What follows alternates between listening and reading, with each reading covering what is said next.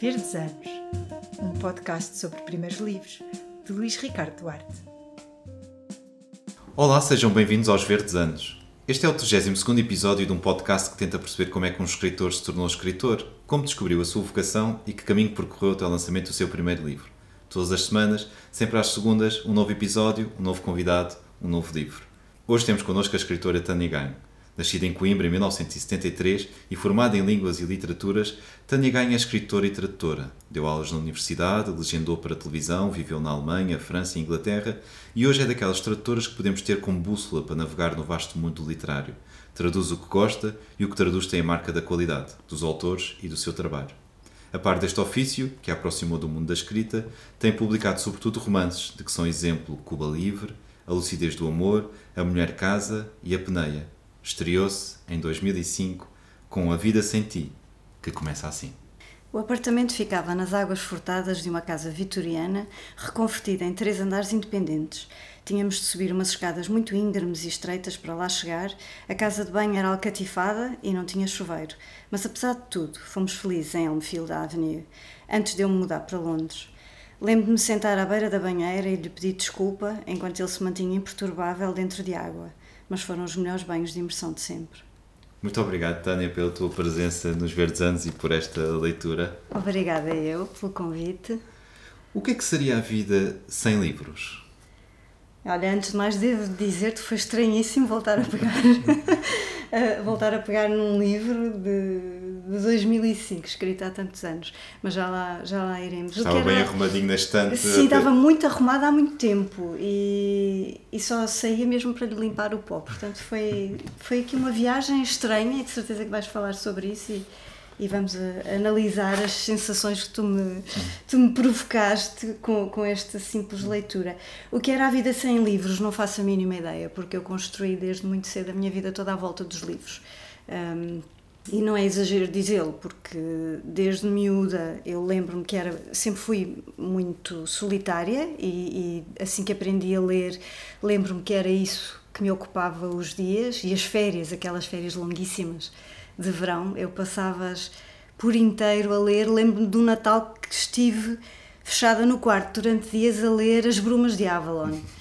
Um, e são memórias que ficam, e depois, à medida que, que, fui, que fui crescendo, comecei a perceber que queria mesmo fazer disso a minha vida e a primeira escolha foi, a primeira decisão foi começar a escrever um, aos 12 anos, com, com a ajuda, o apoio inestimável de uma professora de português e depois aos pouquinhos comecei a perceber que tinha mesmo de ir para a literatura e, e tinha de fazer dos livros o, o, o centro da minha vida. E, e, aqui estou passados estes anos todos tenho feito mesmo da literatura o, a minha bússola.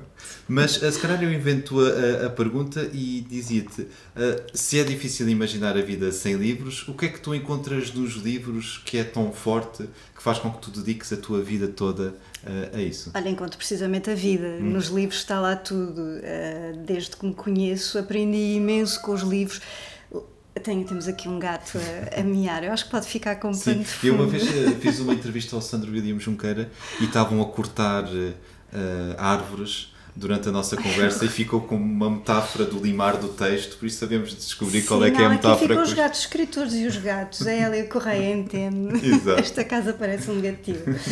Mas estavas tu a perguntar-me. O que é que encontras ah, na. Encontro a vida. Encontro a vida nos livros. Uh, posso dizer-te, sem exagero, que, por exemplo, uma coisa tão, tão simples como esta, aprendi imensos palavrões no, nos livros e lembro de os ler, eram livros que não eram para a minha idade, e eu lia-os à, à socapa dos pais e depois de vez em quando descaía-me e perguntava à hora do almoço o que é que significa não sei o quê e olhavam para mim com ar, mas onde é que tu viste essas palavras?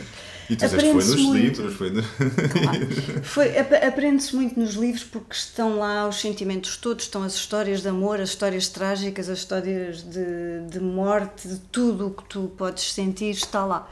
E eu acho que os livros, nem que seja por isso, são muito úteis porque nos ajudam a interpretar as nossas próprias emoções e as nossas próprias vivências.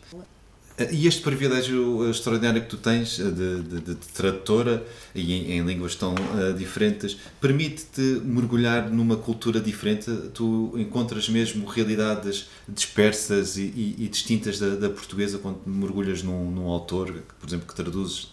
Olha, pergunta muito pertinente porque eu estive uh, às voltas com, com o último, o mais recente livro da Leila Slimani um, vejam como dançamos. E foi uma coisa que ela me perguntou qual era a imagem que tu tinhas de Marrocos, uhum. já tinhas estado em Marrocos. E eu dei por mim a pensar um, que realmente todos, todas as ideias que eu tinha de Marrocos e já tinha visitado Marrakech eram completamente diferentes da Marrocos que ela me mostra uh, nesta trilogia O País dos Outros. E percebi que, por exemplo, todas as minhas imagens de Marrocos vinham da literatura em inglês, a literatura anglófona. E, e, então fui olhar para as minhas estantes e cheguei à conclusão que as minhas referências eram sempre a Marrocos vista pelo olhar dos estrangeiros. E o que a Leila Slimani nos faz neste livro, ela dá-nos a Marrocos vista pelo olhar dos estrangeiros, dos franceses, dos marroquinos, dos mestiços. Portanto, é um ponto de vista riquíssimo. E, e estive a comentar isso com ela, porque é, é uma das das grandes uh, mais-valias ou dos grandes pontos fortes do livro, dos dois livros, um, é que nos levam para uma Marrocos da qual se fala pouco, porque eu creio que não sou a única pessoa, e ela confirmou, que tenho esta ideia da Marrocos sempre vista de fora, é sempre o olhar externo. As minhas referências eram o Paul Bowles e, e, a Jane Bowles, os, os poetas da Beat Generation, portanto o Burroughs, o Allen Ginsberg, toda a gente que passou por Marrocos e fez da Marrocos aquela, aquela, aquela meca das drogas Exato. e da liberdade sexual, que não tem nada a ver com, com a realidade que ela descreve, embora ela fale nos, na, na fase dos hippies que passaram por, uh, por algumas zonas de, de, Marrocos. Não vou brincar com o título do teu livro e perguntar o que é que seria o mundo, o mundo sem, ou a vida sem tratores, porque seria um mundo ainda mais incomunicável do que parece já ser hoje, mas nós vamos querer descobrir o que é que te leva um, para a escrita e para, e para a literatura e para os romances, mas ainda sobre a, tradução, que é uma área tão importante na tua vida, uh, o que é que te leva a dizer, a meio da leitura de um livro, ou se calhar logo ao início ou ao fim, eu quero traduzir este livro? Encontras algum dominador comum que comece a, a dar unidade ao que. Geralmente é a voz que me cativa. É a voz. Se eu começar a ler um livro e sentir que aquele ritmo, aquela voz que está ali, aquela melodia uh, que me fala, que me comove eu geralmente é, é, o, é, o, ponto de partida para eu dizer isto interessa-me, eu vou querer eh, traduzir este livro se até ao fim sentir que a história é importante. Depois, olhando para todas as traduções que eu tenho feito, há sempre um denominador comum, que é vários denominadores comuns. As mulheres, uhum. os temas muito Uh, por vezes muito atuais, mesmo que não sejam livros assim tão recentes, temas atuais. Estava a pensar na Alice Walker, que não é um livro recente e, no entanto, aborda as questões que eu tenho vindo a trabalhar nas, nas traduções, as violações, a violência uh, intrafamiliar, o papel das mulheres, a Siri Ustvedt parece não ter nada a ver com uma autora como a Alice Walker e, no entanto, no Recordações do Futuro fala muito do papel da, da mulher na arte, aborda a violação, que é uma coisa claro. que ainda não tinha visto assim explicitamente na obra da, da Siri. Por isso, há aqui temas que são comuns e, e, que me tornam tão feliz quando eu vejo que a Annie Ernaux, que fez de, de todos esses temas tão íntimos, tão, tão ligados às mulheres, fez deles a, a, sua obra e que agora foi premiada com o Nobel, fiquei, fiquei muito contente. Portanto, a Annie Ernaux é uma daquelas autoras que eu, à partida, leio um texto e digo eu quero traduzi-la. Pode ser que isso venha a cumprir-se. Uh, mas é curioso, parece que também se pode intervir nas nossas causas, na, na nossa sociedade, um, em qualquer eh, profissão, nomeadamente a tradução, que se pensa que é um trabalho com um princípio, meio e fim muito estabelecido, tipo, olha vertes isto para português e, e, depois recebes o teu uh, pagamento Acho que felizmente as pessoas começam a perceber que tradução não é só, em primeiro lugar, não somos pessoas aborrecidas, que, sem vida, que estão trancadas em casa, embora estejamos trancadas em casa. Um, só a, a, ler e a traduzir e, e a, literalmente a passar frases de uma língua para outra. Há muito mais envolvido, há toda. Não será assim para todos os tradutores, não é? Mas eu creio que para a maior parte dos tradutores literários começa a ser assim. Os livros acabam por se misturar muito com a nossa maneira de estar na vida, com as nossas uh, causas, aquilo em que nós acreditamos, e se por vezes traduzimos livros que não encaixam exatamente no, no nosso perfil ou na nossa uh, maneira de estar na vida e naquilo que nós queremos transmitir, acabamos sempre por encontrar um ou dois que depois nós vamos publicitar e divulgar junto de todas as pessoas do nosso círculo e depois também através das redes sociais, livros que realmente falam daquilo que nós queremos transmitir aos outros. No meu caso é muito óbvio, é muito óbvio porque tem havido mesmo um padrão. Uh, as, as editoras vêm ter comigo a pedir-me livros que à partida sabem que eu me vou identificar com eles. Portanto, o padrão no meu caso é muito evidente. Eu traduzo muitas mulheres, traduzo muitos livros uh, atuais sobre temas uh, que nós vemos nas notícias, temas que são discutidos uh, a toda a hora e debatidos. Por isso, no meu caso, é muito fácil identificar a minha tradução, a minha obra de tradutora, com, com as minhas causas, como tu dizes. Este podcast propõe então uma viagem biográfica e eu já vi, eh, ou já li uma entrevista tua em que equacionavas a hipótese da tua vocação literária ter qualquer coisa a ver com os teus genes, uhum. ou seja, que uma certa árvore familiar explicaria a tua falta de visão e a tua visão literária de longo alcance. É, eu digo sempre isso a brincar. Eu tenho, tinha um tio. Uh que era genial, coisa que eu não sou, ele era genial. E eu digo que era genial porque eu li textos que ele escreveu. Eu herdei um caderno dele, textos que ele escreveu aos 11 anos e eram brilhantes, brilhantes. E eu lembro da primeira vez que, quando a minha avó me deu o livro, e a primeira vez que eu abri o caderno, ler umas linhas e pensar como é que é possível uma criança, porque aos 11 anos somos, somos crianças, ter esta lucidez e este domínio da língua portuguesa e, e fiquei fascinada. E, e, gostava de pensar que herdei um bocadinho do talento dele. Ele nunca se dedicou à escrita. Curiosamente era advogado, essa profissão em que eu, em que eu bato tanto no, no apneia.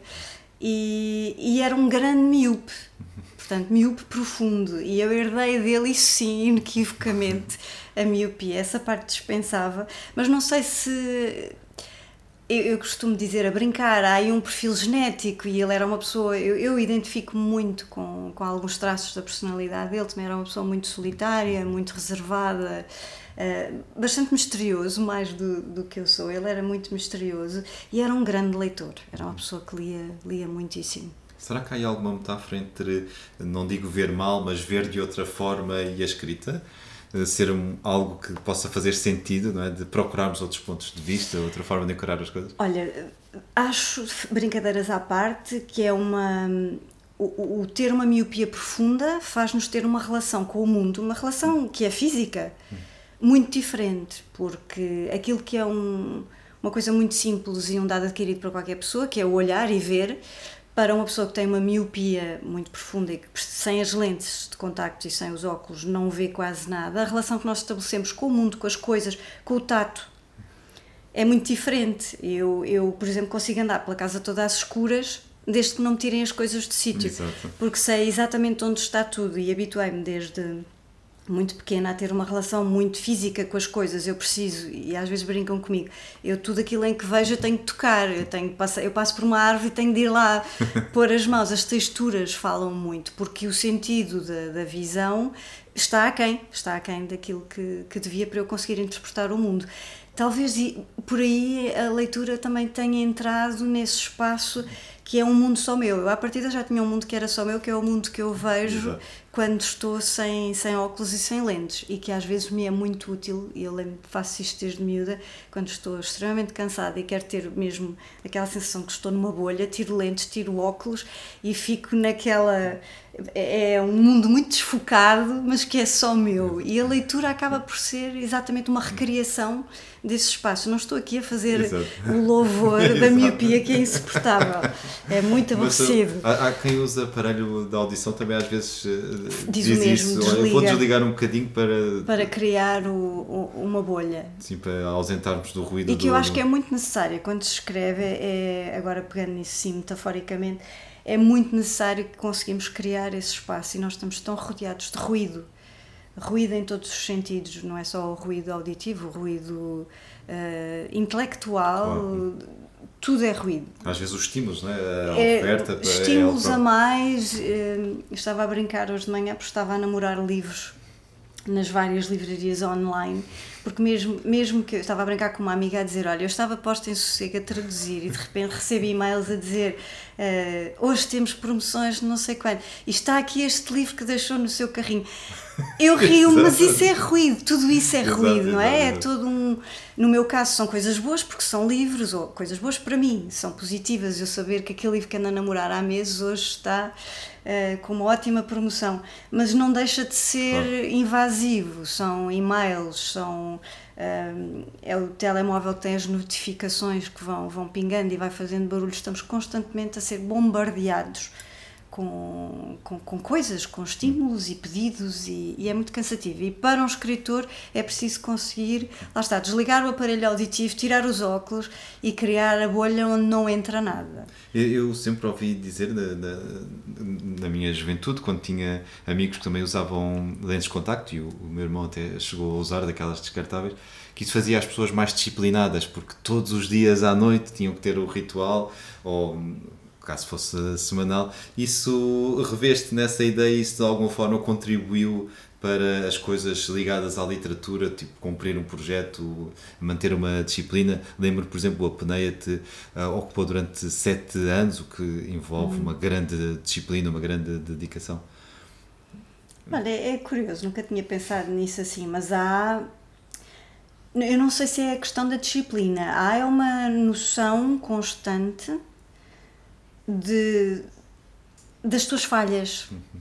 E portanto tu tens de policiar muito. Eu sinto que me policio muito desde miúdo e talvez, talvez por isso uh, eu tenho sempre de ler, por exemplo, estou a traduzir uma página e, e estou constantemente a ver se não saltei nenhuma frase, uhum. porque estava cansada, porque a lente saiu do sítio ou porque fiz uma pausa para ir tirar as lentes pôr os óculos. Será que me esqueci de alguma coisa?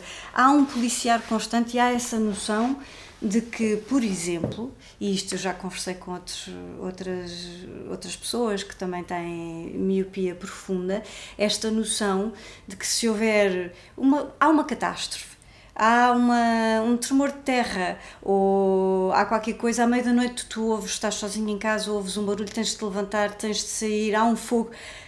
Tu, a primeira preocupação é os óculos, eu não vejo como é que eu vou sobreviver. E, e isto parece absurdo, mas realmente condiciona-nos em tudo e torna-nos talvez pessoas muito cientes das nossas, das nossas fragilidades, o que faz também com que andemos sempre a fazer o plano A, o plano B, o plano C, para, para nos orientarmos na vida. Pelo menos eu sinto isto e já conversei com, com outras pessoas que também usam óculos fortíssimos e lentes e é aquela preocupação, e sobretudo quando temos filhos.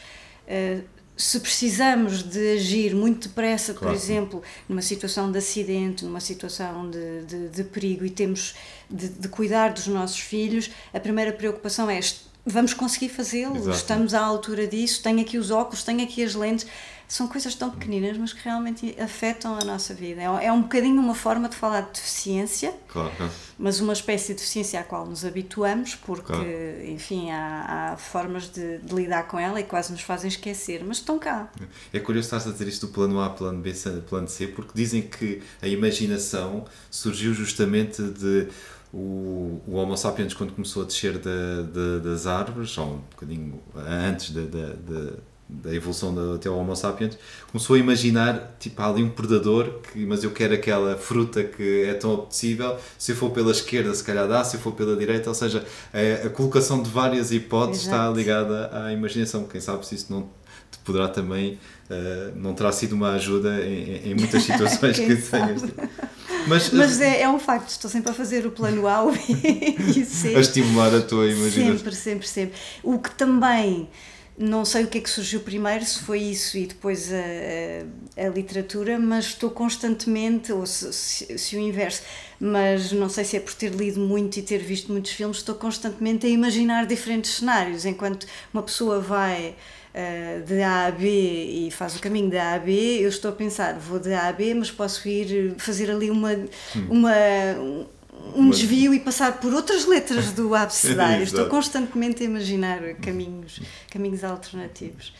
Eh, falaste do, do, teu tio, não sei se há outra figura na, na tua família eh, que possa ter uma influência na, na tua vocação?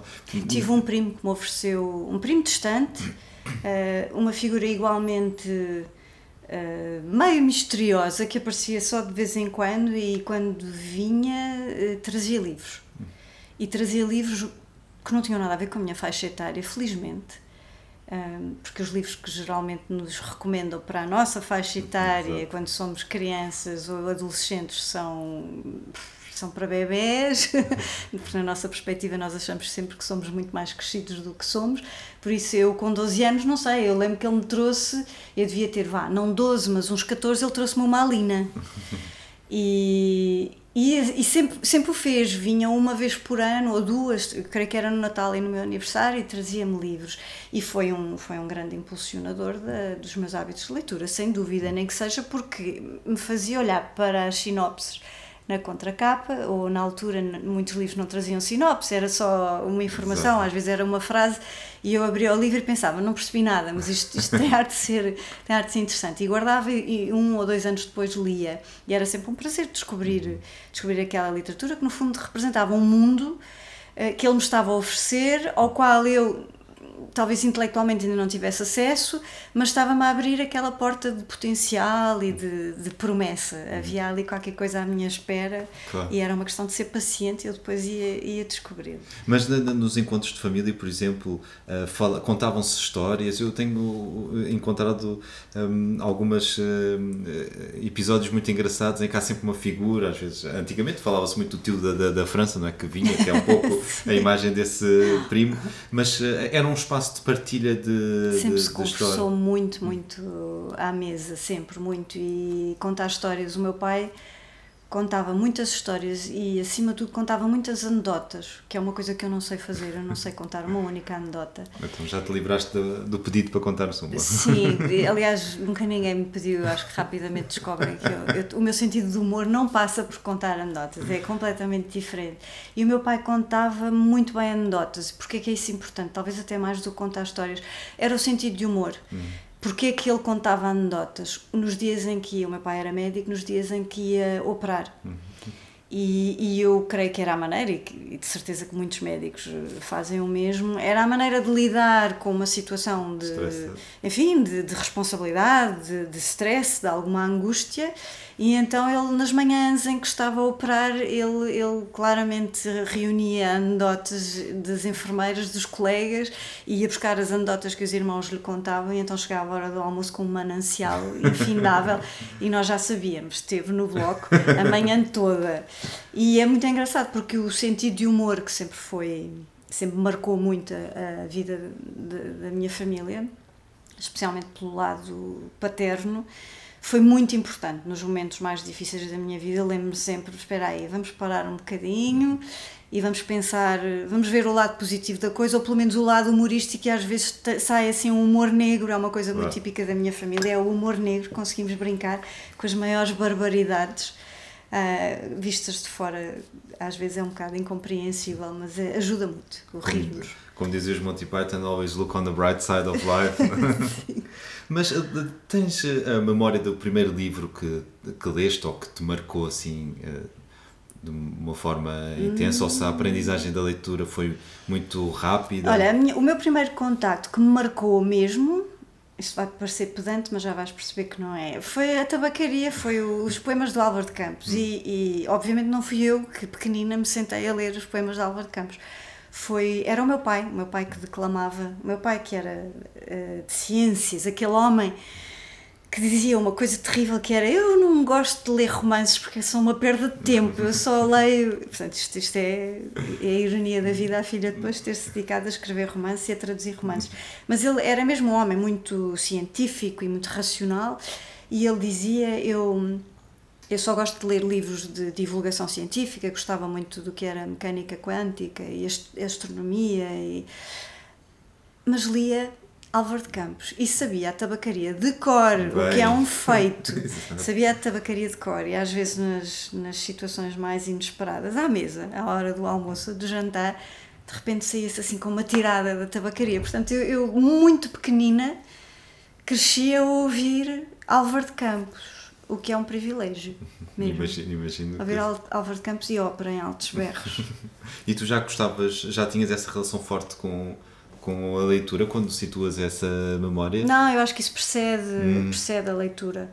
Precede a leitura. E depois o meu percurso na, na leitura foi muito. Não, não, não te consigo dizer, ah, li um livro e marcou-me. Não, foram momentos. Lembro de começar a aprender a, a, escrever e de ficar no jardim-escola. Uhum depois da hora, não sei por que carga d'água é que isto acontecia, porque eu morava dois minutos a pé do jardim escola, mas lembro de ficar uns minutos depois do fim das aulas e estar a escrever com muito cuidado, com uma letra muito perfeitinha, contos tradicionais e depois a mãe de uma colega hum, lia-os e corrigia-os porque ela era professora de português, portanto não sei de onde é que surgiu esta Ou seja, rotina. estavas a transcrever... Uh... Estava a transcrever e lembro que tinha um prazer enorme, portanto era muito pequenina, foi, claro, claro, estamos claro. a falar da altura em que começamos a, a escrever, a fazer as primeiras composições e portanto eu até associo mais, era o, os momentos de escrita que me marcaram do que propriamente os momentos de leitura. A, a, leitura acabou por ser quase tão natural como, como respirar. A escrita, como já implicava claro, claro. aquele esforço, ficaram marcados. Portanto, isso, o escrever os contos, depois comecei a escrever poemas tenebrosos que eu digo sempre, graças a Deus, tive a, a lucidez de os destruir quando ainda era adolescente. Um, mas é todos um... esses momentos, escrever os hum. contos que a, a tal professora de português claro. me pedia, foram momentos-chave. Isso é, é, curioso porque eu agora tenho um filho que está na primeira classe e, e, e a descoberta da escrita e da é leitura é, é, é, muito forte, não é? é?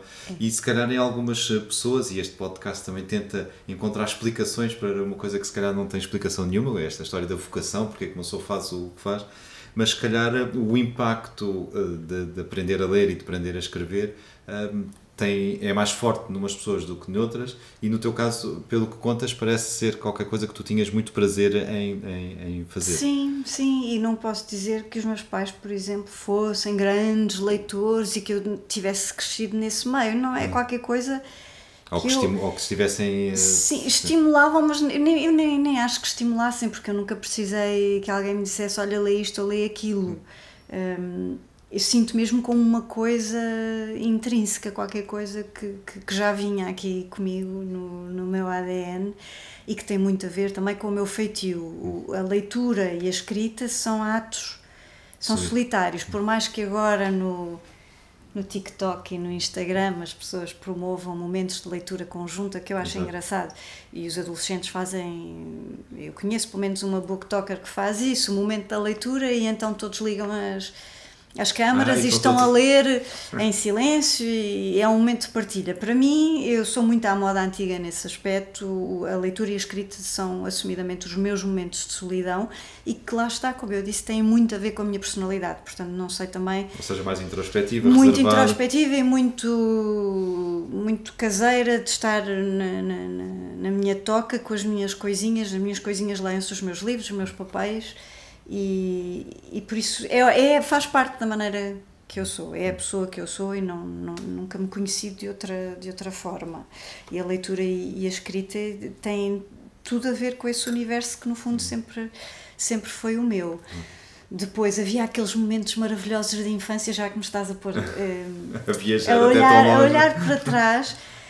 havia aquele momento que eu adorava, que era o, o momento em que o senhor do Circo de Leitores ia lá a casa uhum. e, e, eu sei que isto é uma experiência que muitas pessoas partilharam da sim, nossa sim, geração. Sim. O momento em que o senhor vinha com o catálogo e recomendava, e era muito engraçado, porque realmente recomendava. Nós temos aquela ideia quase do caixeiro viajante que anda com o catálogo e vende. Não, ele não vendia livros como quem estava a vender Exato. uh, roupa ou pares de sapatos ou chouriços. Ele vendia, assumidamente, os livros que tinha no catálogo, e pelo menos o senhor que ia lá à casa, eu lembro-me dele descrever livros de uma maneira tão interessante, tão cativante, que eu tinha vontade de encomendar. E era um prazer enorme estar a dizer à minha mãe, estar a escolher.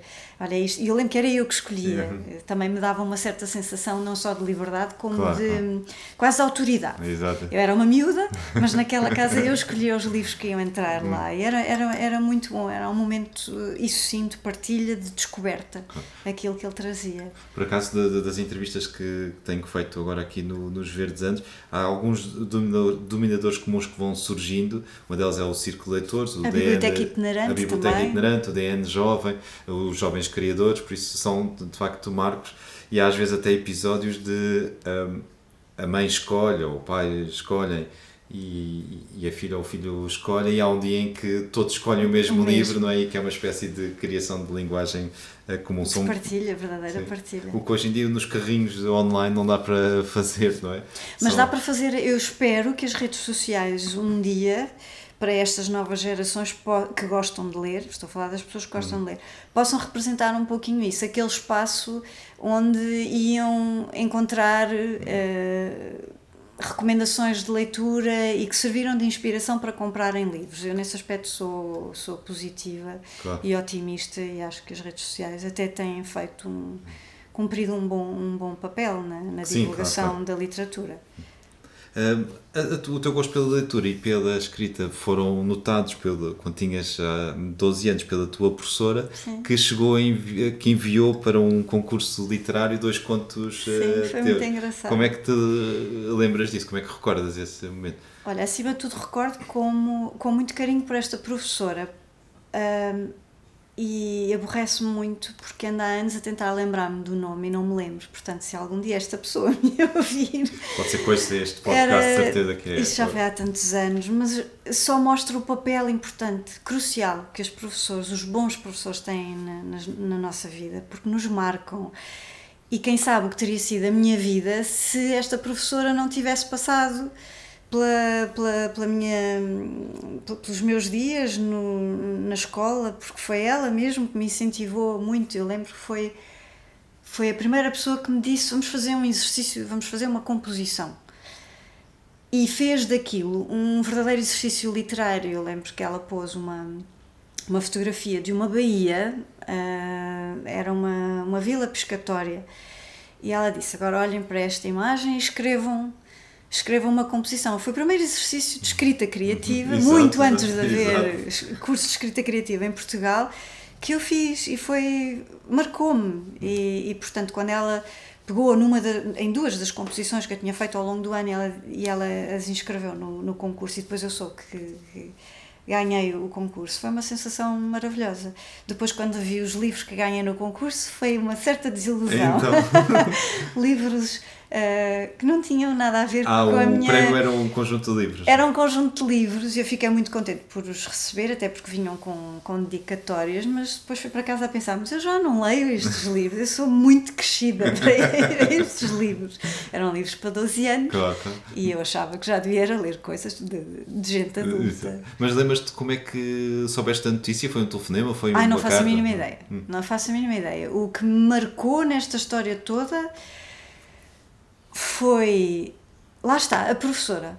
Foi a professora. Uma professora que soube, soube perceber que havia ali alguém na turma que gostava de escrever e soube in- incentivar na hora certa e da maneira certa. E foi, foi muito bonito, foi um gesto bonito que ela provavelmente não se lembra ou não faz a mínima ideia do quanto me marcou, mas vamos multiplicar isto por todos os professores maravilhosos que, passa, que Claro. passaram e passam pelas nossas vidas e pelas vidas dos nossos filhos. E, e é bom que se tenha noção disso, porque é aquela profissão que, regra geral, é maltratada Sim, e vilipendiada, e há muito bons professores a trabalharem condições que não são, não são fáceis. Este prémio fez-te uma criança, uma rapariga sempre com um bloquinho, com autora de diários. Autora de diários, que depois também tive o cuidado de destruir para mal dos meus foi pecados. Uma, houve uma, uma fase. Houve, houve uma fase e de vez em quando ainda sinto necessidade disso, de de olhar para trás, pegar em coisas, neste momento não é diários, mas por exemplo agendas e, e queimo tudo. E sinto-me renovada. Não, não faço isso com fotografias, apetecia-me fazer isso com fotografias e faço isso, já reparei e já me disseram que faço isso com blocos inteiros da minha vida, coisas que não, ou que me magoaram ou que não me. Uhum não me apetece recordar, eh, às vezes tenho noção que não, o que eu fiz não foi só arquivar, foi mesmo deitar fora. E depois há alguém, geralmente alguém da família mais próxima, que diz: Mas não te lembras que em 1900 e troca o passe? Eu não, já não me lembrava. Preferia não me lembrar. Ou seja, como deitar fora fosse também um, um símbolo de esta memória. A renovação, há Sim. coisas que não, não, não vale a pena andarmos a sobretudo quando se é perfeccionista, como claro. é o meu caso, o estar a recordar determinadas coisas que, que, fizemos, ou que escrevemos, ou que dissemos, acaba por ser uma fonte de, de sofrimento ou de angústia. Portanto, habituei-me ao longo dos anos a deitar muita coisa literalmente claro. fora. No fundo, e, é, e portanto, os diários, melhor, escrevi não? É? muitos diários, não tantos como a Ana Isnin. um, e depois deitei, deitei fora. E houve uma altura em que me arrependi porque pensei: e se um dia que eu quiser escrever, e é o caso, estou a escrever agora, uma das minhas personagens é uma adolescente. E talvez me desse muito jeito ter alguns desses diários da adolescência porque teria aquela voz. Claro. Uh, não teria de estar a fazer aqui uma espécie de arqueologia literária de como eu era aos 15, 16 anos para ir encontrar aquela voz. Mas essa voz, por acaso, até acho que está muito presente na minha cabeça. Talvez por ter escrito tantas uhum. coisas na altura, tornou-se. Hum, aquilo que eu pensava e sentia com 15 anos é muito próximo. Claro, claro. Os textos, Acho, acho que fiz bem em deitar fora. Acho mas mas uh, tu lembra, tinhas algum ritual, algum momento Todos do dia? os dias escrevia. Todos... Todos os dias escrevia e não havia mês em que um dos meus irmãos não apanhasse o diário, por mais que eu inventasse códigos e depois comprasse diários com chave e os escondesse. Com, havia, com sempre, havia sempre aquele momento de devassa profunda em que um deles. Uh, sacava do diário e lia em voz alta, especialmente na companhia de de colegas. Eu tenho quatro irmãos, por isso fiz, fiz parte e fui vítima dessas coisas é todas. Por isso... Hoje seria, seria considerado bullying ou maus tratos. Na altura não tinha piada nenhuma, hoje até acho piada. Um, porque também rapidamente me ensinou que há coisas que são, que são muito íntimas e claro. que uhum. é necessário pô-las no papel uh, muitas vezes e, e, continuo a achar que a escrita tem e, e, e tem um lado muito catártico e, muito terapêutico. Não quero isto dizer que a literatura seja catártica e terapêutica, mas a escrita em claro. si tem esse potencial uh, quase curativo e de organizar ideias e isso tudo. Mas aprendi muito nova que há coisas que nós uh, pomos no papel, mas realmente se as quisermos passar cá para fora, terão de ser reescritas ou escritas claro. de outra maneira, porque senão há, há, há uma devassa inerente e que não é muito agradável, muito menos quando se é exato. Quando se é uma criança. Lá está o verdadeiro trabalho literário que, por exemplo, a Annie Ernaux faz. A Annie Ernaux não pega simplesmente, ainda no outro dia estava a explicar isso num, num clube de leitura, a falar sobre isso. A Annie Ernaux não pega na sua vida e põe no papel e voilà, aqui, aqui estou eu não, há todo um trabalho literário em que ela parte das suas vivências e depois há ali a literatura a trabalhar, não é? A escrita, a reescrita, a maneira de, de falar de temas que são íntimos, mas de uma forma universal. A universalidade da literatura está muito presente em tudo o que a Annie Ernaux escreve e em tudo o que é verdadeira literatura. Claro, claro, claro. É? Porque senão são só exercícios, lá está, diarísticos. Claro, exato. Por isso é, é, esse é, curioso, é um bom exemplo de como às vezes um episódio pessoal pode ter um ensinamento ou seja, uh, vê lá, uh, pode, se calhar é, é mais forte trabalhar literariamente com algumas mentura, mentiras à, à mistura, Exatamente. episódios, sentimentos, do que ser tão. Dito isto, adoro ler diários. Gosto muito e durante muitos anos li li os diários da Ana Isnin, gosto muito de, dos diários da Virginia Woolf. Eh, aliás, coleciono hum uh, diários, os diários de Kafka, tenho, tenho vários e, e, gosto muito porque nos abrem a porta para outro, outro aspecto, outra faceta do, do autor e, e não é necessariamente um, um exercício voyeurista, claro, claro, claro. mas há qualquer coisa em nós que quer sempre saber claro, e conhecer melhor aqueles autores que nós gostamos. Por exemplo, a Leila Slimani disse numa entrevista que uh, e espero que assim aconteça, porque estou desejosa que isto aconteça. Ela disse numa entrevista que, a par com o terceiro volume desta trilogia, O País dos Outros, publicará também o diário uh, que está a escrever ao mesmo tempo que está a escrever o, este volume. E eu, eu creio que se isso realmente acontecer, vai ser interessantíssimo, porque vamos poder ver um bocadinho da Leila que nós encontramos no Perfume das, das Flores à, à Noite, e que é um livro belíssimo vamos ver o que é, qual é a relação que ela está a estabelecer com, com Lisboa, porque ela explica que Lisboa é um bocadinho aquele meio caminho entre Marrocos e, e, e França. Exato. Eh, e ela não se sente em casa nem em Marrocos nem em França, lá está, por ser um, um produto híbrido das duas sociedades e que eventualmente em Lisboa se sentirá em casa. E é muito engraçado nós podermos ter acesso é essa relação que ela está a estabelecer uma com... Uma espécie de fábrica e de, Exato, de bastidores. De... É, e portanto estou desejosa que isso aconteça, que ela escreva o diário e que o publique cá em Portugal e, e que, que eu possas... traduza. Exato, e que possas ser tu a traduzir. A seguir este, este prémio de, de, nos 12 anos, houve mais contos? Ou seja, essa semente eh, desabrochou, floriu? Uh, floriu na faculdade. Hum. Lembro só de ter escrito muitos diários e depois não escrevi contos e depois voltei a escrever contos, lá está, com outro professor, um professor da, da, da faculdade tu espanhol.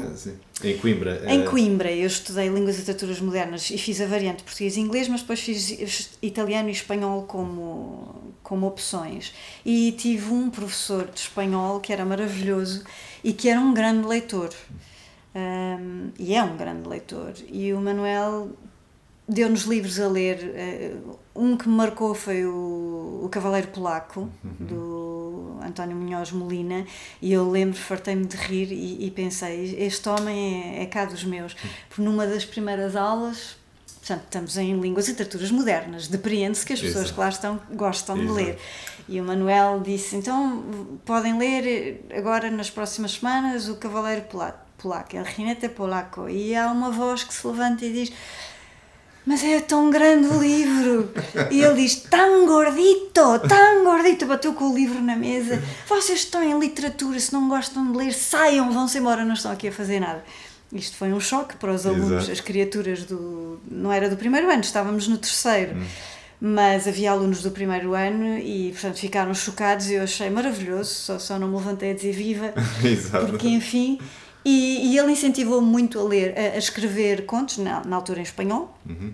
E lembro-me que ele me disse: Ah, tens aqui potencial para tentar publicar em revistas espanholas. E depois, à boa maneira da Tânia Ganho, deixei aquilo, os contos, em cima de, sei lá, de uma mesa ou guardados numa pasta e nunca mais peguei nisso. E depois voltei a escrever contos a pedido da Patrícia Reis para, para a Egoísta.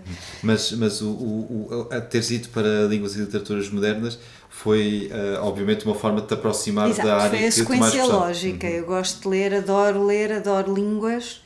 Uh, outro episódio que também eu não me lembro, a minha mãe é que, é que costumava contar, muito antes de eu saber que adorava línguas e que adorava estudar línguas, a minha mãe diz que eu passei, um, um, creio que duas horas, não sei, à frente de uma peça na televisão que deram na RTP2, portanto há, há muitos, muitos anos. Um, o Romeu e Julieta, tudo em inglês, eu ainda não sabia ler. Ela diz que eu estive sentada do princípio ao fim, deliciada com aquilo, sem perceber uma única palavra. E das melhores recordações que eu tenho de, da adolescência são das aulas, curiosamente, de inglês da International House de Coimbra e lembro do nome de creio, todos os professores que apanhei ao longo dos 9 aos 18 anos, ah. portanto muitos Por tinhas uma grande potência, vocação. Adorei e aquilo marcou-me, era o meu espaço. Eu sentia-me muito, muito oprimida em Coimbra, sentia-me. Não conseguia esticar as asas uhum. e, e, voar e fazer aquilo que queria. As livrarias não tinham os livros em inglês que eu queria, era preciso encomendar, demoravam meses. Hum, havia muitas coisas que Claro. me faltavam, quase não havia oferta teatral, Claro, lembro- houve um ou dois bailados que passaram por aquela cidade, o Kenneth Branagh Hum. foi lá apresentar uma peça de Shakespeare, foi o episódio da década, Exato. portanto eu sentia muito frustrada e isto a propósito de que... Ah, sim, e as aulas de inglês eram aquela, aquela porta que se abria para outra cultura. Os professores eram todos ingleses, todos muito novinhos, mas já tinham feito o Interrail. e Gap tinham- years e essas Sim, gap years e tinham 500 histórias para contar. Então aquilo nem era só o estar a estudar a língua que me atraía, porque, por exemplo, gramática odeio até hoje. E se me perguntares os nomes dos tempos verbais, eu tenho que pensar Exato. para me lembrar. Era mesmo toda aquela melodia e a cultura e, e o viajar. No fundo, eu entrava naquelas aulas, as línguas eram uma porta para viajar, para sair do, do, do meu, do meu meio que, que eu achava muito redutor. E também fizeste colónias de férias em. Não, eu em- queria, adorava, mas na altura não havia, nunca surgiu a oportunidade. Depois, num ano em que eu finalmente consegui que o meu pai me deixasse. hum, meu pai, em algumas coisas, era muito aberto e muito moderno, e noutras era muito conservador. E, e tinha muitos medos que me acontecesse alguma coisa. E então nunca gostou da ideia de eu ir para colónias de férias ou ir estudar para fora. E houve um ano que eu finalmente consegui, acho que tinha 15 anos ou 16, consegui convencê-lo, vai-me deixar ir trabalhar para os campos, não sei de quê, um pomar qualquer, em França. E então tinha tudo marcado, era mesmo meu, a minha primeira viagem. Foi tudo desmarcado, porque houve uma intempérie qualquer, então desmarcaram. Portanto, fiquei muito frustrada por nunca conseguir fazer. Depois, a primeira grande viagem foi aos 18 anos.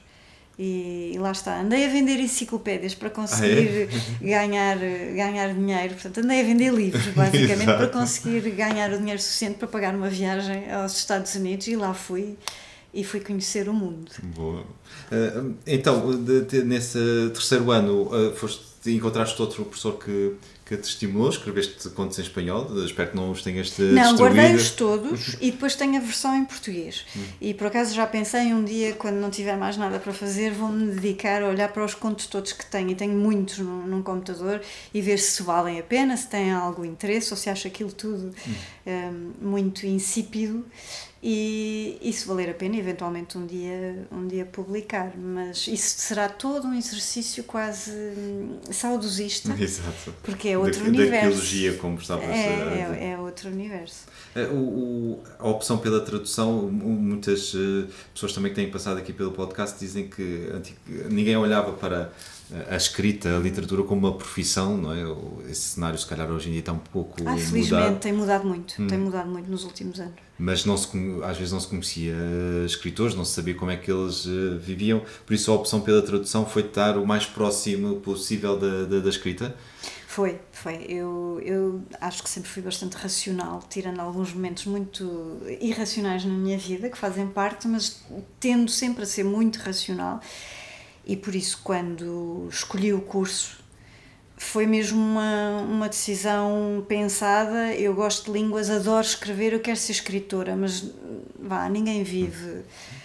Estávamos em 1991. Exato. Ninguém vive da escrita em Portugal ou muito dificilmente e, portanto, vamos ser, vamos ser práticos. E, o que é que era mais parecido com a escrita?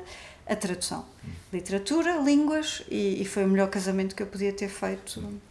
E até hoje, às vezes tenho aqueles momentos em que penso, devia ter sido médica como meu pai, podia ser escritora, como Miguel Torga, como o Lobo Exato, Antunes, como eh, tantos exemplos que há. Podia ter sido escritora, mas era, tinha uma profissão mais assumidamente útil e, e depois imagino, isto são os meus mo- momentos de, de utopia e romantismo, imaginava-me a juntar-me aos Médecins Sans Frontières e agora ia salvar não sei quantas pessoas de catástrofes e depois penso, não, mas não era o meu percurso. Claro. Na altura, se não segui medicina, foi, foi por alguma coisa, porque realmente a vocação da, da escrita falou muito mais alto. E aí sim houve muita pressão da parte, nem era do meu pai, mas da parte da família mais. A família e amigos, então não vais ser médica como o pai e os tios, é uma família de muitos médicos.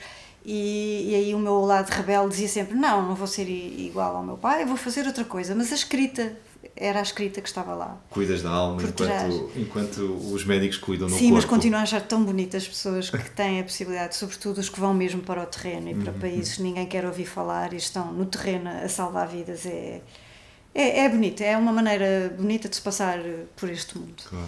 Sim, e, e- de facto. E válida, a- a- muito válida. E em que a transformação, o, o- o impacto que temos nas É pessoas é real, muito mais é imediato. imediato, é imediato e é concreto. Não quer dizer que a literatura não chegue às pessoas e que também não possa ser uma maneira válida de nós estarmos na vida e todos os dias tenho lembretes disso. Todos os dias não, mas vá, todas as semanas, eh, especialmente com o Apneia, recebo mesmo muitas mensagens pelas redes sociais ahm, de pessoas a dizerem eu passei por isto, Claro. ou ainda esta Violência semana ou, no- ou pessoas que não passaram por isso, mas por exemplo, esta semana recebi uma mensagem de uma professora que me disse muito obrigada, porque li o apneia e percebi o contexto em que tantos dos meus alunos vivem.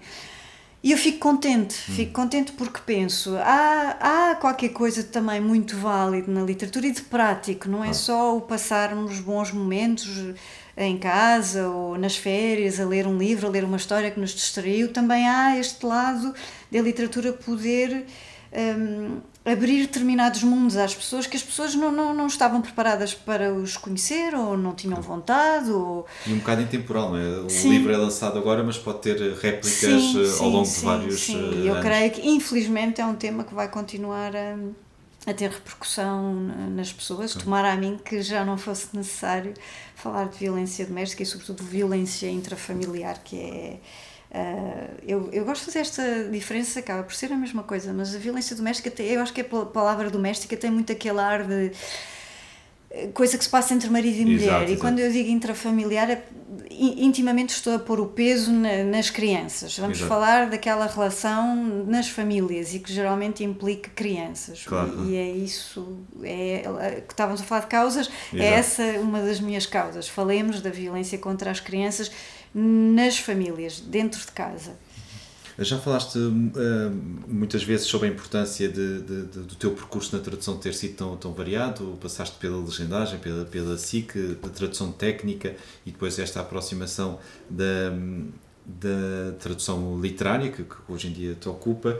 Ou seja, imagino que isto tenha sido toda a década de 90, não é? Sim. fazer pela vida, ganha- ganhar a vida, mas no meio deste percurso, quando é que tu começaste a sentir. Tem que me pôr à prova, tem que escrever. Ah, eu sempre o- quis, o que é a parte da literatura, Assim, a da, parte da- da da- tradução literária. Não, não, a, Ah, a parte de escrever. mesmo, porque a, a vida às vezes mete-se pelo meio, uma pessoa tem que eh, ganhar o seu Olha, sustento. o, o primeiro livro que eu escrevi, eu disse que escrevi aqueles poemas terríveis e depois escrevia muitos diários e destruí tudo. E eu não tenho a certeza absoluta, mas eu creio que foi na mesma altura em que destruí tudo, foi coincidiu com o momento em que eu disse vou escrever o meu primeiro romance. E que também teve a ver com uma pessoa que eu conheci hum, em Coimbra, que hoje é escritor. hum, hum, não tem mal nenhum dizer, é o Neil Lockery, que é o autor do. escreveu Lisboa, tem, tem vários livros, e o sobre o Porto também tem vários livros publicados, e foi uma pessoa com quem eu me cruzei, tinha 18 anos, e que me disse. Ah, tu dizes que gostas de escrever, então escreve. E time, mais uma é? pessoa que passou pela minha vida e me lançou um desafio provavelmente sem ter noção eh, do que estava a dizer e da importância, depois o Neil te- tem noção, porque já, já, já conversámos sobre isso, mas foi uma simples frase, ah, t- t- dizes que queres escrever, então em vez de estares, por exemplo, aqui num café à tarde, isto em Coimbra, vai para casa escrever, e aquilo irritou-me, eu fui mesmo para casa escrever, e então escrevi o meu primeiro livro, tinha 18 anos, 17 ou 18, e escrevi numa máquina de escrever, daquelas antigas que fazem imenso barulho, na marquise de casa dos meus pais, eu tenho a certeza que a vizinha de baixo, que é um amor de pessoa, ouvia o barulho porque eu escrevia pela noite dentro. Fiz várias diretas num verão e escrevi um livro todo. E depois, muito contente e muito irritada, fui ter com o Neil e disse-lhe: Está aqui o livro. E ele riu-se e disse: Acho muito bem, pronto, tu, tu, tu és escritora. E foi a, a partir daí. E esse livro também nunca saiu da gaveta. E, e está numa gaveta teu, não, não está literalmente numa gaveta, está numa caixa em casa dos meus pais e está no computador a algures. Nunca mais o abri. Não é este primeiro, A Vida Sem Ti. Portanto, é um livro que, que, que nasceu e ainda não desabrochou, continua ah, à espera de um Exato. momento em que eu vá pegar nele. Mas foi, foi esse o primeiro passo. Hum. E depois a tradução literária, então veio depois na sequência de eu, de eu adorar escrever. Uma espécie também de escola. Mas lá é? está, De- houve um interregno, mais uma vez, entre porque a vida interferiu, como Hum. tu dizes, entre o escrever esse primeiro livro aos 18 e o lançar este, A Vida Sem Ti, eh, que é o meu primeiro livro oficial, em 2005. O que é que eu andei a fazer pelo meio? Aquilo que muitos escritores dizem, e eu já ouvi a Patrícia Reis, que é uma pessoa de quem eu gosto muito e que também é uma, uma escritora que eu aprecio muito, ela diz isso eh, aos jovens aspirantes a escritor, ela diz sempre, vão viver, vivam. E é preciso, porque também não podemos, não quer dizer que não haja grandes livros escritos eh, por, por pessoas muito jovens, estou a pensar na, na Françoise Sagan e, e tantos outros autores que escreveram grandes obras muito novos. Mas, regra geral, o comum dos mortais precisa de viver antes de, de ter alguma coisa de válida e de bem construída e arquitetada para pôr no, no, E, no e papel. tu, e tu viveste Portanto, eu fui fora. viver. Eh, Quer quer em Portugal, quer fora também. Sim, não é? fui viver, fui viver fora, fiz. hum, lá está, este livro, A Vida Sem Ti, escrevi-o na sequência de dois ou três anos que vivi em Londres, Uhum. portanto, tem muito da minha vivência em Londres. Aliás, esta capa até hoje me dá assim uma. Uma dor na alma, porque a capa que eu imaginei. A capa não tem nada, rigorosamente nada a ver com o livro. O livro não tem nem nada de cor-de-rosa, nem de particularmente Exato. feminino. Há uma personagem que morre, portanto, há aqui coisas eh, que não são nem muito agradáveis e são pesadas. E a capa é cor-de-rosa e branca. E, pronto. Eh, e então eu imaginava uma fotografia daquelas que eu tinha tirado em Londres, a preto e branco, fotografias que eu achava muito artísticas. E, e de repente saiu uma capa que não, não, não, tem, não tem nada a ver. Os primeiros livros, e quando eu digo os primeiros, não é só o primeiro, às vezes o primeiro, o segundo, têm sempre histórias de bastidores que, que os leitores vão conhecendo, porque nós nas entrevistas e nos clubes de leitura e nas conversas vamos contando, mas às vezes têm histórias muito, muito engraçadas. É, Este passa por aí, foi um livro. Nunca me identifiquei com a capa eh, e é um livro pelo qual eu continuo a ter muito carinho, nem que seja porque o escrevi só porque sim. Hum. Mas, mas o, o- tu lembras-te o que é que te levou ao impulso deste. Tu decidiste. eh, Foram, eu comecei, eu sempre tive o hábito de escrever, não é? Depois de deixar de escrever diários, nesse momento em que eu tomei a decisão, eu não escrevo mais diários e queimei tudo, vou escrever um romance. E a partir daí nunca mais escrevi diários. O que eu escrevo é cadernos que não têm o intuito de ser nem intimistas nem nada, vou só tirando notas, muitas vezes já pensando isto um dia eu vou querer pôr isto num livro ou isto é um, um embrião de uma história e portanto os meus cadernos são esses e esses sim eu guardo e, e tenho um arquivador um móvel daqueles antigos de porta de correr, arquivador, tenho lá os cadernos todos. E de vez em quando volto lá e vou, vou tirando material. E o A Vida Sem Ti surgiu de um desses cadernos. Eu percebi que tinha imensa coisa escrita, nem era um, eram dois, e comecei a passar os textos para, para o computador, a reescrevê-los, a editá-los e a fazer todo um trabalho de, de edição. E pensei, não, temos aqui um romance, então decidi publicá-lo como um romance, mas escrevi-o e também esteve não sei quantos meses em cima da bancada da cozinha. E foi mais uma vez uma pessoa que passou pela minha vida e disse porque é que isto está aqui, porque é que não envias a um editor? Ou seja, conclusão disto tudo, o que sempre me moveu foi o, o escrever, por Claro. escrever o ato em si e não, e isto é, é importante frisar isto, não foi o vou escrever porque quero ser escritora conhecida ou publicada. A escrita antecede qualquer desejo de. Parece até haver aí uma certa Reticência reticência em- e desconfiança. Sim, eu, vale- eu, eu costumo dizer isto e é mesmo genuíno. Eu, não- eu escrevo porque tenho necessidade de me sentar e ordenar ideias. Uhum. Porque senão as ideias ficam aqui a massacrar-me, uma frase. Uhum. Ou, não sou daquelas pessoas que todos os dias se levanta e diz: Ah, vou escrever. Não, eu não tenho prazer, não é um prazer, é, uma, é quase uma necessidade. Sento-me, escrevo, porque preciso de organizar, porque senão é um caos. A minha cabeça Uhum. é um caos. E não sou daquelas pessoas que parte para a escrita de um romance com um ar de que felicidade, vou iniciar. Não, nada, pelo contrário, eu às vezes dou por mim a inventar desculpas para não me sentar a escrever. Exato, exato. e não sei explicar isto, não é, não é um processo que me dê um prazer enorme, é-me útil, é-me necessário, mas não é, é talvez por isso quando me perguntam, então e aquela coisa da o bloqueio dos escritores, não, nunca me aconteceu porque eu nunca me forcei a escrever, eu só me sento a escrever quando realmente tenho alguma coisa que tem de sair e que eu às vezes não sei se vale alguma coisa e ponho muito em causa, mas está lá e eu sei que tenho de a pôr por escrito. E depois vou à minha vida e, e por exemplo, o meu próprio editor, no outro dia, que é uma pessoa com uma sensibilidade enorme, o Francisco Camacho, no outro dia disse-me, então, e o teu livro? Eu não te pergunto, porque eu sei que tu não gostas que te, que te pressionem, mas então e o livro? Quando é que sai? Já está pronto. Portanto, quem me conhece sabe que não é um processo que eu apresse ou claro. a que eu me entregue com um prazer enorme, que é vamos pôr mais um livro cá fora. Há sempre uma sensação muito grande de, de dúvida, de peso, de responsabilidade. Claro. Também se publica muito hoje em dia com muita hum, leviandade. É isso que com muita pressa às vezes. Muita pressa e muita leviandade. Eu compreendo que há pessoas que queiram, queiram, queiram viver da escrita e nem todos podem ter este privilégio de terem encontrado uma profissão claro. que lhe permite eh, viver e pagar as contas e depois reservar a escrita para aqueles momentos em que achamos mesmo que temos qualquer coisa de útil ou de importante a pôr cá fora, mesmo que eu não seja. É essa a, a motivação. E há pessoas que querem viver da escrita e, portanto, vão publicando. Mas é toda outra maneira de estar de estar na vida é outra maneira de abordar, de abordar a, literatura. O que me custa um pouco é ver autores hum, até estou a pensar em autores estrangeiros que por vezes eu sinto, e autores até que eu já traduzi, que eu sinto não comecem a publicar com demasiada assiduidade. Estão a cumprir contrato. Sim, quando eu começo a sentir que estão ali a cumprir aquela necessidade de o mercado quer que um livro saia daqui a um ano ou daqui a dois anos, eu fico sempre um pouquinho apreensiva e com medo, quase como se fosse mãe deste escritor. é o meu lado maternal a dizer: não se precipitem, não cedam ao mercado, continuem a fazer o vosso caminho, que é, é tão bom, não, não estraguem.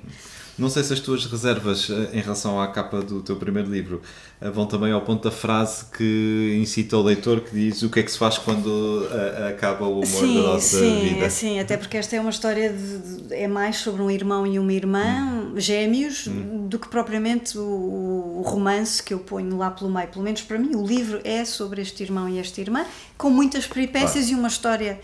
Um... Porque começa com uma a narradora que vai viver para Londres atrás de, de um, Exato, um de, um, de um escritor. De um escritor, a Richard. literatura é terrível. que vai atrás deste escritor, muito mais velho do que ela, e deixa um irmão gêmeo uh, em Lisboa. E, e, para mim, essa, a vida sem ti, é a vida uhum. sem esse irmão. E isso é que é importante. Não é o que está na capa, aliás, a frase não é minha, foi do marketing. Tudo no, neste livro como objeto é uma lição de marketing. Exato, exato. o marketing que não tem nada a ver com o conteúdo do, Às vezes do o, primeiro livro é também esse livro de, de todos os erros, não é? Seja, não, no meu caso é o segundo. Mas sim, o primeiro livro, e, e, há muitos escritores que dizem isso, até há escritores que rejeitam o primeiro livro hum. e que o renegam. Eu rejeitei o segundo. Hum que é o Cuba Libre, porque mais uma vez a capa não me identifico nada, eh, eu não sabia na altura sequer que, que podia ir, na altura o mercado era outro, não, é? Sim, não tem nada claro. a ver com o mercado atual, mas na altura eh, eu nem vivia em Portugal, estava em Paris, tinha um filho pequeno, estava mais preocupada com tudo o que acontecia à minha vida do que propriamente com, com o processo, com o acompanhamento do processo editorial. E não o fiz. Portanto, deleguei tudo, deleguei a revisão, deleguei a paginação, deleguei tudo. Hum em toda a gente. E todos falhamos. Um, o livro aí continua em, em todos os. E, e, eu já fiz as pazes com ele, mas o livro aí está em todos os festivais literários que eu faço, em todas as apresentações, o livro está em cima da mesa a olhar para mim. Por vezes não estão os outros, mas a Cuba Livro está. E eu lembro que uma vez tive uma conversa com a Tio Linda Gestão, que é não só uma grande escritora, mas é uma excelente pessoa. E a, a Tio Linda Gestão ela disse-me de uma maneira muito generosa, oh, Tânia, gostava muito de a ler, o que me deixou logo comovida uhum. e a pensar, não, credo, não leia. Uh, que livro, estávamos num festival literário, nós estávamos a olhar para a mesa onde estava o Cuba Livre e estavam outros. E ela diz-me, queria lê-lo, o que é que acha? Começo por qual? Pelo Cuba Livre? E disse, não! por isso não. Não, não, não, comece, já não me lembro se na altura era A Mulher Casa, que é um livro que eu ainda gosto muito eu disse, leia a Mulher Casa, eu ofereço-lhe a Mulher Casa. Ela disse, mas porquê? O, porquê essa reação ao Cuba Livre? Eu disse, não, porque tudo correu mal no livro. Não foi revisto nem por mim, eu não revi com calma, quer dizer, revi-o, mas não com calma. Claro. Não houve um revisor que se sentasse a ver o livro, não houve uma conversa com o editor, eh, tiraram-me espaços que dividiam cronologicamente blocos de texto, portanto, eu tinha aquilo tudo muito bem dividido e de repente, como me tiraram espaços, nós estamos a ler uma frase, estamos em 1994 e na frase a seguir estamos em 2004. Portanto, estragaram a estrutura do, do livro. Isto faz parte, eu não estou aqui a dizer Claro, mal da claro, claro. equipa, até porque são pessoas de quem eu gosto muito até hoje. Portanto, todos, todos Claro. erramos, era outra fase das nossas vidas. E, mas, e o livro aí está, não é? Eu na altura fiquei muito deprimida e a tio Linda, eu disse, oh, tio Linda, não, eu vou, vou tirar esse livro, nem ponho no currículo nem nada. Ela disse-me, Tânia, nunca se rejeita um livro, faz parte da nossa história. E eu fui para casa pensar, ah, tem razão. Claro. E ao longo, ao longo destes últimos, não sei, dois, três anos, tenho andado a fazer as pazes com o livro e a pensar é uma história, eh, era aquilo que eu queria contar na altura. Há textos que eu ainda gosto, há outros que eu eh, já não me identifico com eles, mas é um livro assumidamente teve, é como se fosse o livro maldito e que me persegue para Claro, todo o claro. lado. E a dada altura eu tinha ou de, realmente rejeitá-lo e renegá-lo, mas que é impossível porque ele continua a circular e, e cheio de vida, ou então fazer as pazes e assumir. Há carreiras de escritores que são perfeitas. E eu conheço eh, exemplos, eh, há, há escritores que desde o primeiro livro, estou a pensar numa Leila Slimani, desde o primeiro livro, tudo é perfeito. Não houve falhas nem de, da- da parte dela como escritora, nem da parte da, da edição, tudo funcionou. E portanto, a Leila com certeza olhará para o seu percurso bom.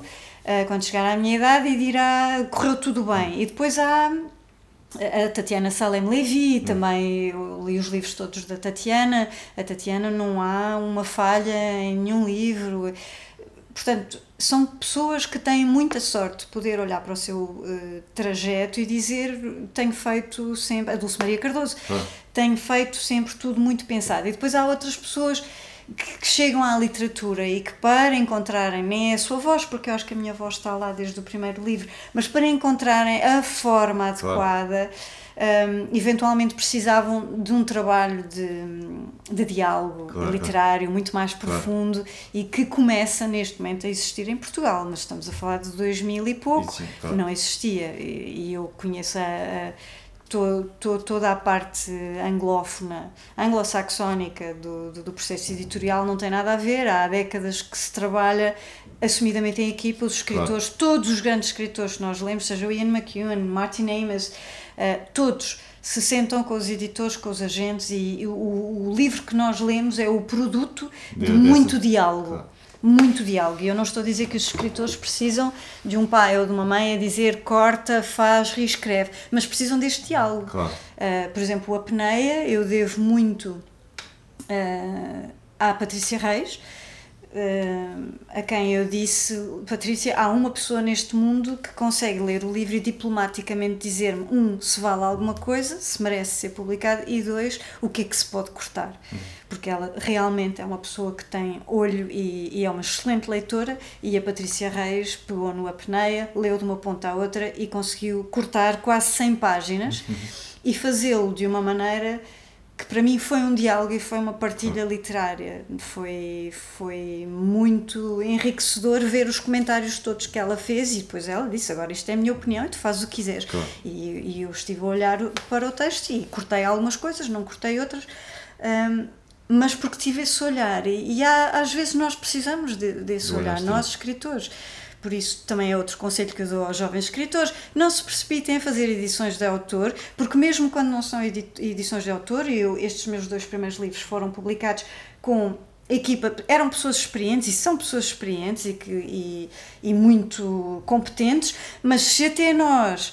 Eh, assim São falhámos porque- erros, exato, falhámos porque não trabalhámos em equipa, lá está, cada um fez a sua, a sua parte, a paginadora, a revisão, a- e não houve trabalho de equipa. E as falhas estão aí, estão à vista. Uh, não se precipitem, não publiquem à toa, não, não façam edições de autor. Para quê? Com calma, tudo com calma.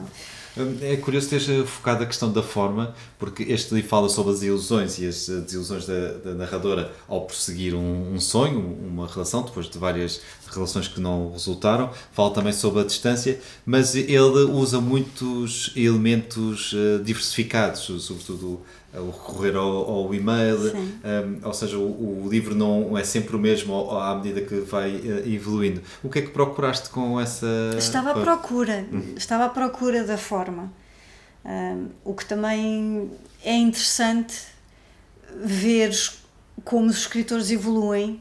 Agora, em geral, não estou a falar só de mim, como, como há uma evolução. E quando não há essa evolução, geralmente é porque encontraram uma fórmula e aquilo resulta e então escrevem sempre mais ou menos a mesma coisa. Mas, regra geral, eu creio, não quer dizer que seja negativo, mas eu creio que isso está mais associado a uma literatura eventualmente mais, mais comercial, em que há uma fórmula e, portanto, há menos a procura da, da forma, da voz, do tom, há menos experimentação. E eu sinto que nós, livro para livro, mesmo que o estilo se vá mantendo, um, quando tu estás a escrever no, no, com essa perspectiva de vamos cá ver o que é que a literatura pode fazer e o que é que eu posso fazer, estás sempre a colocar desafios e vais tentando, ou mudas, por exemplo, escreves os primeiros livros na primeira pessoa, depois tentas a terceira pessoa, depois tentas um narrador omnisciente, depois tentas um, um lá está, ou, ou, inserir várias formas, tens o e-mail, tens... E o e-mail na altura não era tão frequente pois como não, hoje em dia, não? É? não. Pois não, isto é de 2005. Eu ainda lembrei-me que se terias lido Changing Places do David Lodge, que tem li, e-mails, li, li, notícias de jornal.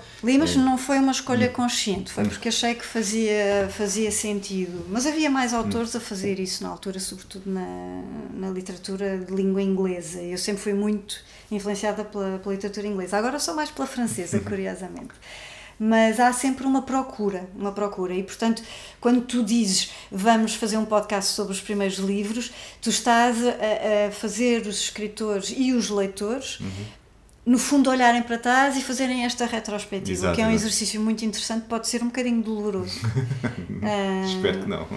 Não, mas é, é, é, é, muito engraçado ver porque há claramente mudanças e, e nós vamos experimentando e depois há aquela imaturidade e uma certa imaturidade, mas com uma certa pureza, entre aspas, que, que é bonita, ainda não havia um certo cinismo que depois se vai instalando, não é? Quando nós já estamos a escrever ao fim, eu no meu caso estou a escrever o sexto romance, há coisas que eu me lembro que fiz no primeiro ou no segundo e que eu hoje digo, não, não vou fazer isso porque já não me sinto esse tipo de escritora e há aquele, não, é, não sei se é cinismo, mas há aquela voz que diz, não, não vais fazer isso, não vais fazer isso porque depois vai dar aso a não sei o quê e não, não fazes. Portanto, há um olhar muito mais uh, crítico muito mais crítico. Uh, imagino que tenha sido um pouco agridoce ver o livro na livraria uh, por causa de, dessas opções de marketing então mais uh, prevalecentes.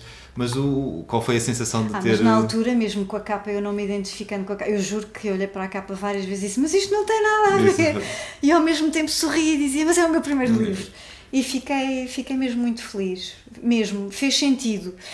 Um, foi essa sensação de era, era isto que eu queria fazer da minha vida, é isto que eu quero fazer da minha vida. Está aqui, está aqui e está sob a forma de, de objeto, é uma coisa que eu posso tocar e faz sentido e continua a fazer sentido.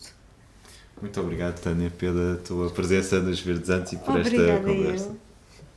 Depois de Richard ter passado revista aos meus e-mails, senti-me no direito de fazer uma coisa indecorosa. Esperei que ele saísse de casa para ir dar aulas e liguei-lhe o computador. Com o coração aos pulos, como uma neófita do crime, abri a caixa de entrada e li-lhe as mensagens todas, até encontrar o que procurava.